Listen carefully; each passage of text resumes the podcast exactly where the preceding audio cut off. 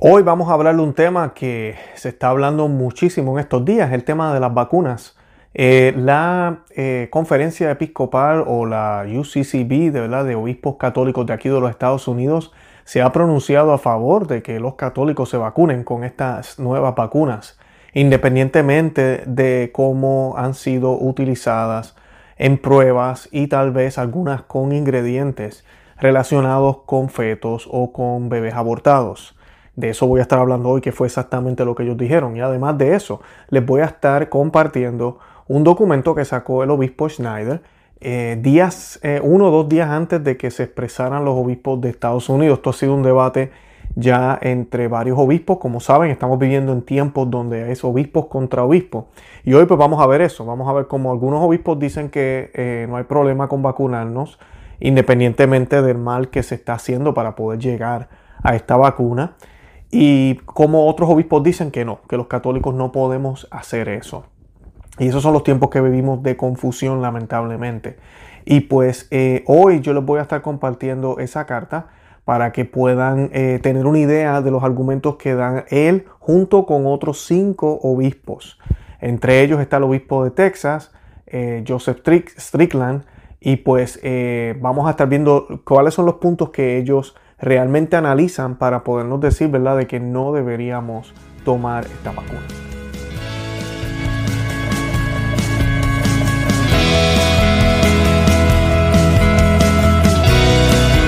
Bienvenidos a Conoce, Ama y de tu Fe. Este es el programa donde compartimos el Evangelio y profundizamos en las bellezas y riquezas de nuestra fe católica. Les habla su amigo y hermano Luis Román y quisiera recordarles que no podemos amar lo que no conocemos y que solo vivimos lo que amamos, nos dicen las escrituras. El año decimoquinto del imperio de Tiberio César, siendo Poncio Pilato gobernador de la Judea, Herodes, tretarca de Galilea, y su hermano Filipo, Filipo, tretarca de la Iturea y de la provincia de Traconitide, siendo Lisanias tretarca de Abilina, y bajo los príncipes de los sacerdotes Anás y Caifás, vino palabra del Señor sobre Juan, hijo de Zacarías, en el desierto. Y vino éste por toda la región del Jordán, predicando el bautismo de penitencia para la remisión de los pecados, conforme está escrito en el libro de los oráculos de Isaías, profeta. Voz que clama en el desierto, preparad el camino del Señor, enderezad sus senderos, todo valle será rellenado y todo monte o collado será rebajado y lo torcido enderezado, y los caminos fragosos allanados, y verá toda carne al Salvador de Dios. Esta lectura está tomada del Evangelio de San Lucas, capítulo 3, versículos del 1 al 6. Y pues seguimos en este tiempo de Adviento. Yo espero que estemos ¿verdad? caminando poquito a poco, eh, leyendo las Sagradas Escrituras todos los días, haciendo el Santo Rosario todos los días. Todo eso es lo más importante. Eh, gracias porque saquen el tiempo de ver lo que siempre tenemos aquí para compartir con ustedes.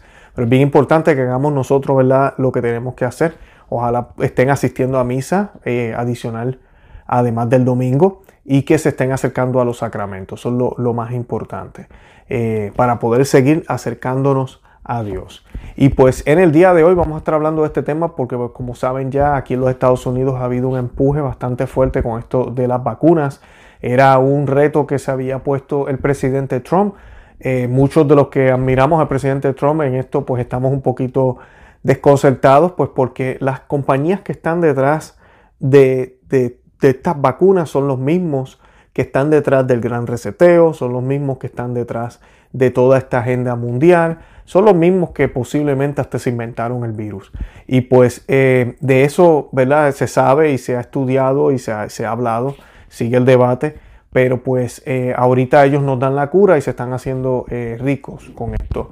Y no es la cura. Es una vacuna, pero pues eh, ahí vamos. Además de eso, pues la vacuna ha sido hecha de una manera muy, muy extraña, una manera nueva, algo de, de un tiempo récord, un proceso que puede tomar hasta 10 años, se hizo en menos de 10 meses. Y pues eh, eso también pues nos dejará saber el tiempo si realmente esta ha sido una buena decisión o ha sido una mala decisión. Ahora lo que sí se sabe es que estas vacunas, muchas de ellas Eh, algunas de ellas tienen dentro de los ingredientes eh, moléculas que han sido creadas o han sido cultivadas a través de un feto o a través de partes de fetos abortados en décadas pasadas que se han utilizado para eso. Una de ellas, que es la que se está promoviendo más aquí, es la que no tiene ninguno de esos ingredientes. En términos de ingredientes, pues no tiene nada que vaya contrario a nuestra fe, pero fue probada con tejido también de bebés abortados. O sea que para ellos poder probar que funcionaba, tuvieron que utilizar eso. Y pues ya eso indirectamente daña la, la pues la, la, intención detrás de esta, de esta vacuna. ¿Por qué no la pudieron probar de otra forma? Para, para poder realmente saber si era efectiva o no, ¿verdad? Según ellos. Y pues lamentablemente esa es la circunstancia que vivimos ahora. Y pues los obispos de aquí de Estados Unidos, les voy a leer lo que ellos dijeron. Ellos dijeron, los prelados, ¿verdad? Dice la noticia, los prelados respondieron a las preocupaciones morales con respecto a la vacuna contra el coronavirus desarrolladas a partir de líneas celulares que se originan en las células de un feto abortado.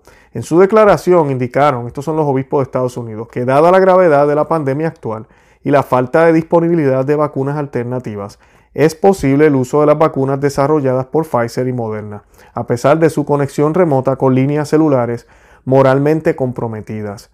Recibir una de las vacunas contra el COVID-19 debe entenderse como un acto de caridad hacia los demás miembros de nuestra comunidad, señalaron. esta es la parte que a mí, este tipo de comentarios son las partes, eh, la idea izquierdista.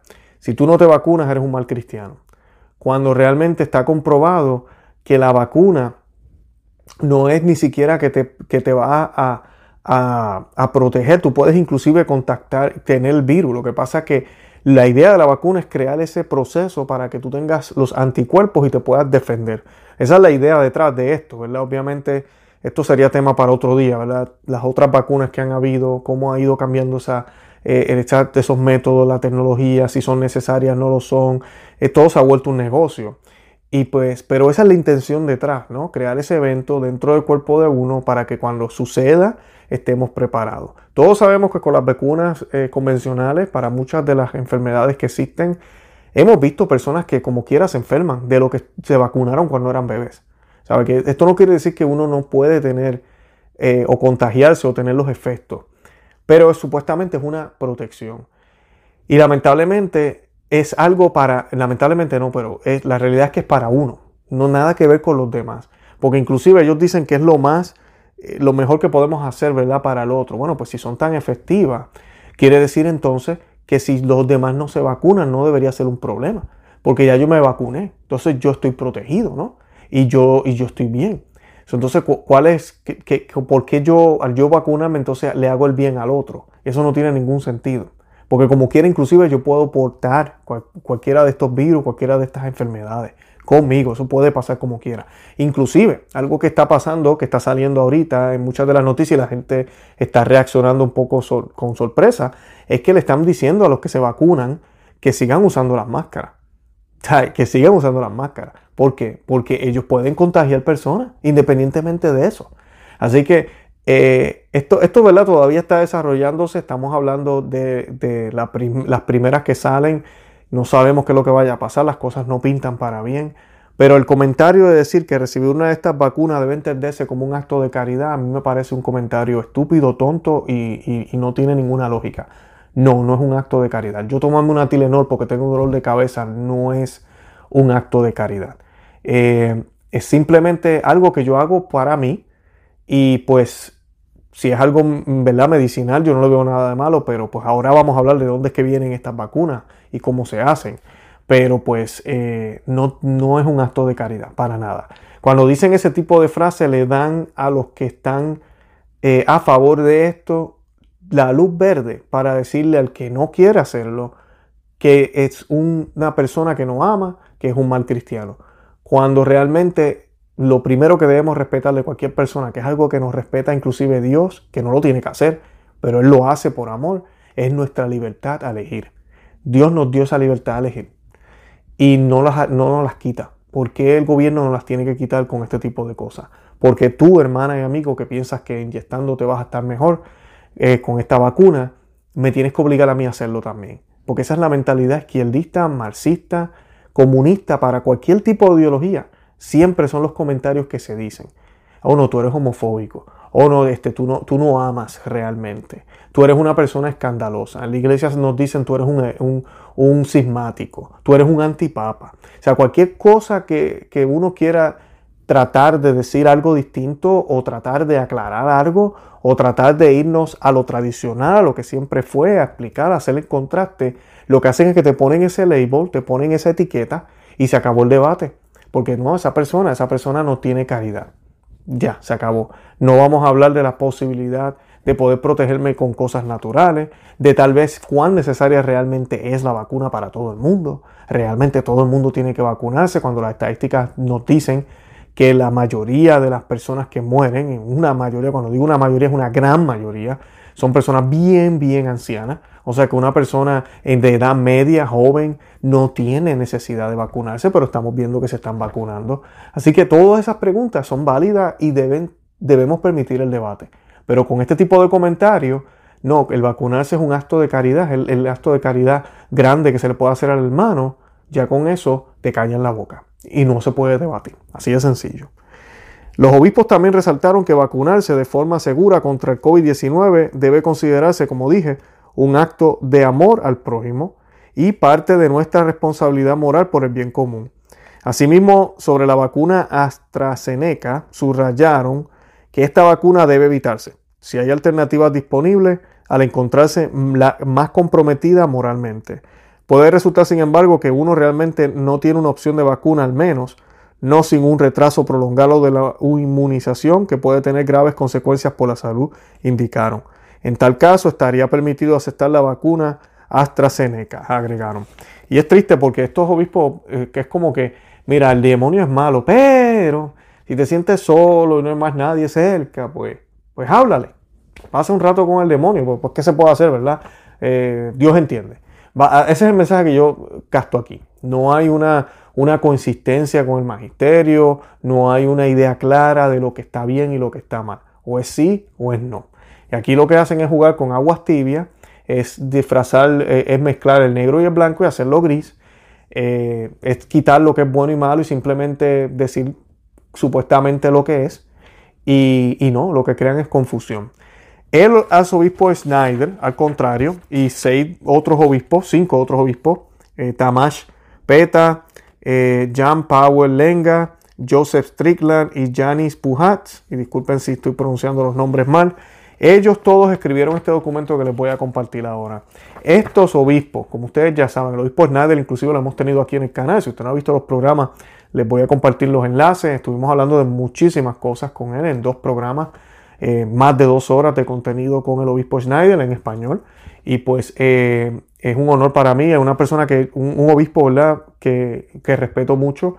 Y me gustan mucho los puntos de vista de él porque son muy coherentes con el magisterio y son, eh, tienen esa moderación, no se van a un extremo de casi salirse de la iglesia, ¿verdad? No, no se va hasta ese nivel, porque no es necesario realmente.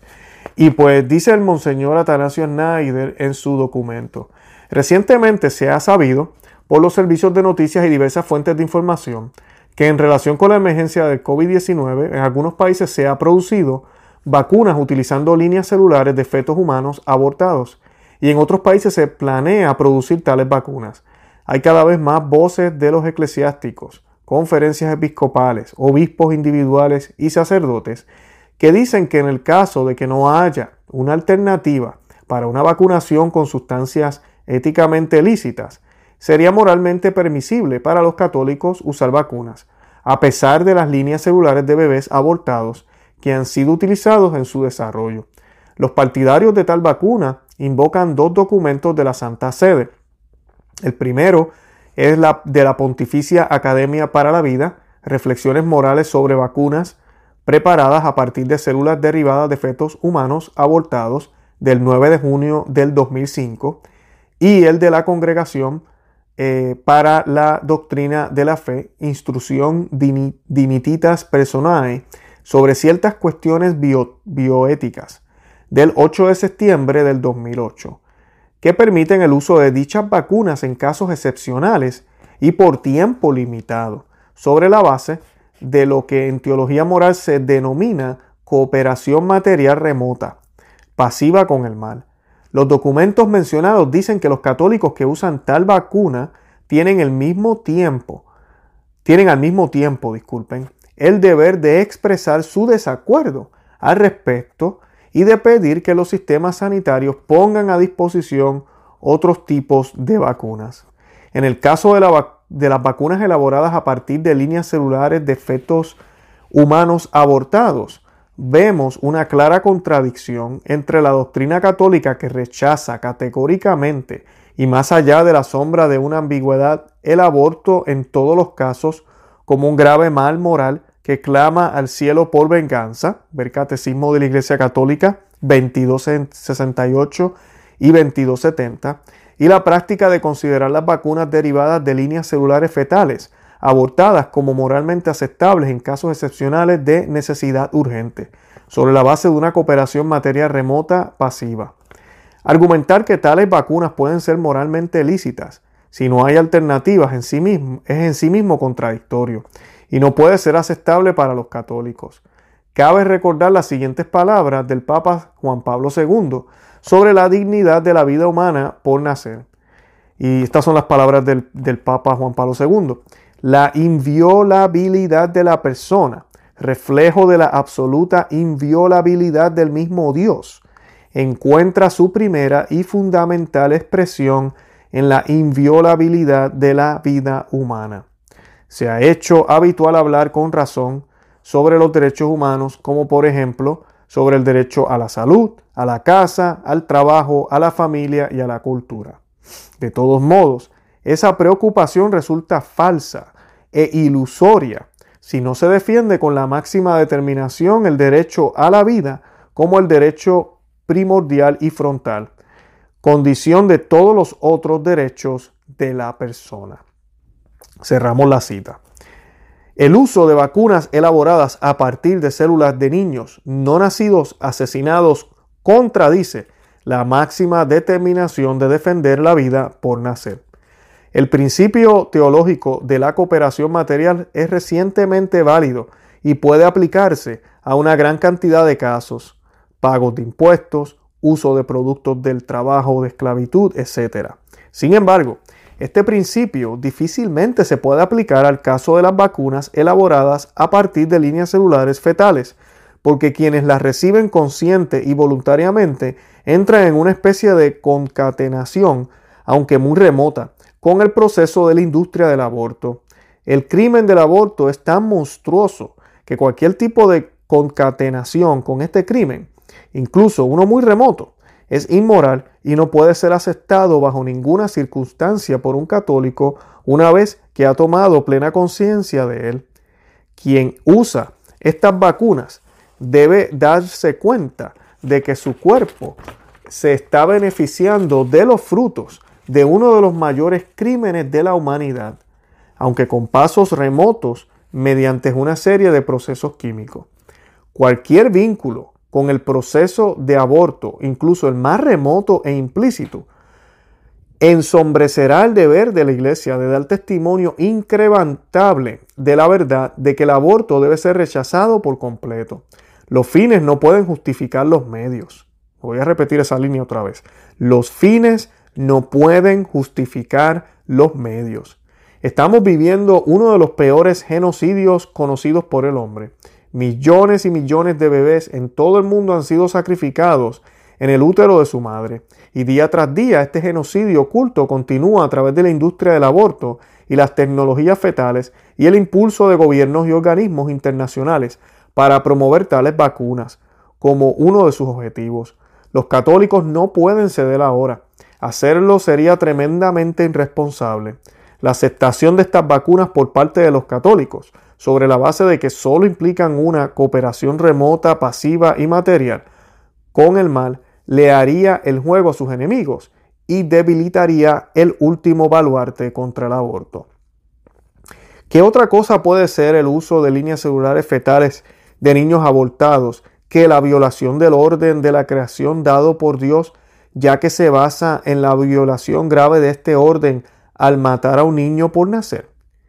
Si a este niño no se le hubiera negado el derecho a la vida, si sus células, entre paréntesis, que desde entonces se han cultivado varias veces en el tubo de ensayo, cerramos paréntesis, no estuvieran disponibles para la producción de una vacuna, no podrían comercializarse. Por lo tanto, hay una doble violación del orden sagrado de Dios, por un lado, a través del aborto mismo, y por otro lado, a través del atroz negocio de comercializar el tejido de los niños abortados. Sin embargo, este doble desprecio del orden de la creación nunca puede justificarse. Por supuesto, tampoco a través de la intención de preservar la salud de una persona a través de una vacuna basada en este desprecio del orden de la creación dado por Dios. Nuestra sociedad ha creado una religión sustituta. La salud se ha convertido en el mayor bien, un Dios sustituto al que se deben hacer sacrificios, en este caso con una vacuna basada en la muerte de otra vida humana. Al examinar las cuestiones éticas que rodean a las vacunas, tenemos que preguntarnos, ¿por qué fue posible todo esto? ¿Por qué surgió en la medicina cuyo propósito es traer vida y salud la tecnología basada en el asesinato? La investigación biomédica que explota a los inocentes no nacidos y utiliza sus cuerpos como materia prima para el propósito de las vacunas parece más similar al canibalismo. También debemos considerar que en el análisis final, para algunos de la industria biomédica, las líneas celulares de los niños no nacidos son un producto. El abortista y el fabricante de la vacuna son el proveedor y los receptores de la vacuna son consumidores. La tecnología basada en el asesinato tiene sus raíces en la desesperanza y termina en la desesperación. Debemos resistir el mito de que no hay alternativa. Al contrario, debemos proceder con la esperanza y la convicción de que existen alternativas y que el ingenio humano, con la ayuda de Dios, puede descubrirlas. Este es el único camino de la oscuridad a la luz y de la muerte a la vida. El Señor dijo que en el fin de los tiempos, incluso los elegidos serían seducidos. Hoy toda la iglesia y todos los fieles católicos deben buscar urgentemente fortalecerse en la doctrina y la práctica de la fe. Al enfrentar el mal del aborto, más que nunca los católicos deben abstenerse de toda apariencia de mal. La salud corporal no es un valor absoluto. La obediencia a la ley de Dios y la salvación eterna de las almas deben tener primacía. Las vacunas derivadas de las células de los niños no nacidos, cruelmente asesinados, son claramente de carácter apocalíptico y posiblemente presagien la marca de la bestia.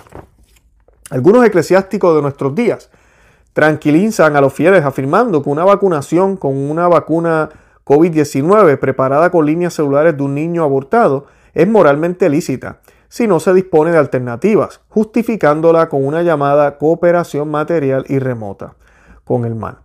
Tales afirmaciones de los eclesiásticos son altamente antipastorales y contraproducentes, considerando la creciente industria del aborto y las tecnologías fetales inhumanas en un escenario casi apocalíptico.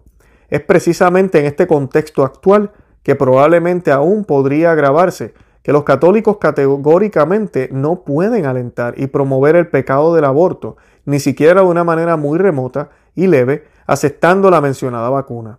Por eso, como sucesores de los apóstoles y pastores responsables de la eterna salvación de las almas, consideramos imposible callar y adoptar una actitud ambigua respecto a nuestro deber de resistir con la máxima determinación contra el crimen indecible del aborto. Esta, nuestra declaración, fue redactada con el asesoramiento de médicos y científicos de diferentes países. Una contribución sustancial vino también de los laicos, de las abuelas, abuelos, padres y madres de familia, de los jóvenes. Todos los consultados, independientemente de su edad, nacionalidad y profesión, rechazaron unánime y casi instintivamente una vacuna elaborada a partir de líneas celulares embrionarias de niños abortados, al mismo tiempo que consideraron la justificación del uso de esa vacuna sobre la base de una cooperación material a distancia y de algunas analogías como inadecuadas para una aplicación en este caso. Eso es reconfortante y al mismo tiempo muy revelador, pues su, pues su respuesta unánime es una demostración más de la fuerza de la razón y del sensus fidei. Más que nunca, necesitamos el espíritu de los confesores y mártires que evitaron la menor sospecha de colaboración con el mal de su época. La palabra de Dios dice, sed simples como hijos de Dios, sin reproche, en medio de una generación depravada y perversa, en la cual debéis brillar como luces en el mundo. Filipenses 2.15. Esta carta fue firmada el 12 de diciembre del 2020, memoria de la Santísima Virgen María de Guadalupe. Y la firmaron, como ya mencioné, el obispo Schneider, también la firmó el obispo Tomás Peta, John Powell Lenga, Joseph Strickland de acá de Texas y Janis, eh, Janis, Puhatz. Eh, y disculpen si pronuncié los nombres mal. Así que ahí tenemos seis obispos que sabemos por, por, historia y por todo lo que hemos leído y todo lo que hemos compartido aquí en el canal. Y estoy seguro que Vigano también está en esta, también este grupo. Tenemos al Cardenal Burke también. Son personas que son ortodoxas que defienden la sana doctrina, que defienden a Cristo como el único Salvador, que defienden la Iglesia Católica, que defienden lo tradicional, que como yo he dicho aquí muchas veces, hablar, hablar católico hoy en día en la Internet, decir que María es la Madre de Dios, que Jesús es el único Salvador, que no hay salvación fuera de la Iglesia Católica, que hay que bautizarse, eh, te hace un herético, te hace un antipapa, no puedes decir nada que sea católico hoy en día porque es poco pastoral, eh, todo eso estos individuos, digo individuos, pero son obispos, ¿verdad? Estos pastores, porque eso es lo que son, son verdaderos pastores, hablan de esa manera. Y para muchos están catalogados como los cismáticos, los que dividen, los rebeldes, los que no odian a Francisco, los que odian a la iglesia. No, ellos aman a su iglesia, aman al papado, aman a Cristo y lo demuestran con sus acciones y cumplen con el deber que tienen de pastor. Como mencionábamos al principio, el fin no justifica los medios.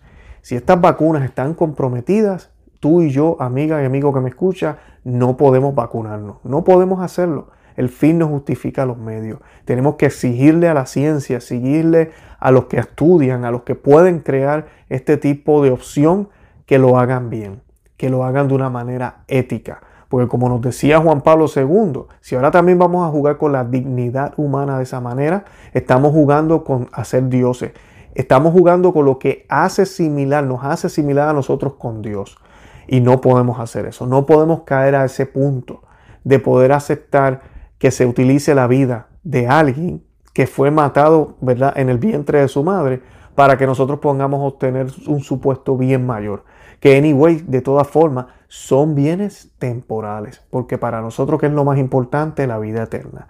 Y si mira, si, si no vacunarme me va a costar unas décadas, unos años, pero voy a morir en gracia y con la conciencia tranquila, bendito sea Dios por eso. Bendito sea Dios por eso. Tenemos que mantenernos firmes y fieles. Yo les voy a colocar el enlace de este documento por si lo quieren leer de nuevo. También les voy a estar colocando eh, otros videos relacionados con este tema. Y sigamos orando, sigamos pidiéndole a Dios por todo esto que está pasando allá afuera. Sabemos que esto todo es un plan de ingeniería social, que lo hemos hablado aquí muchísimas veces.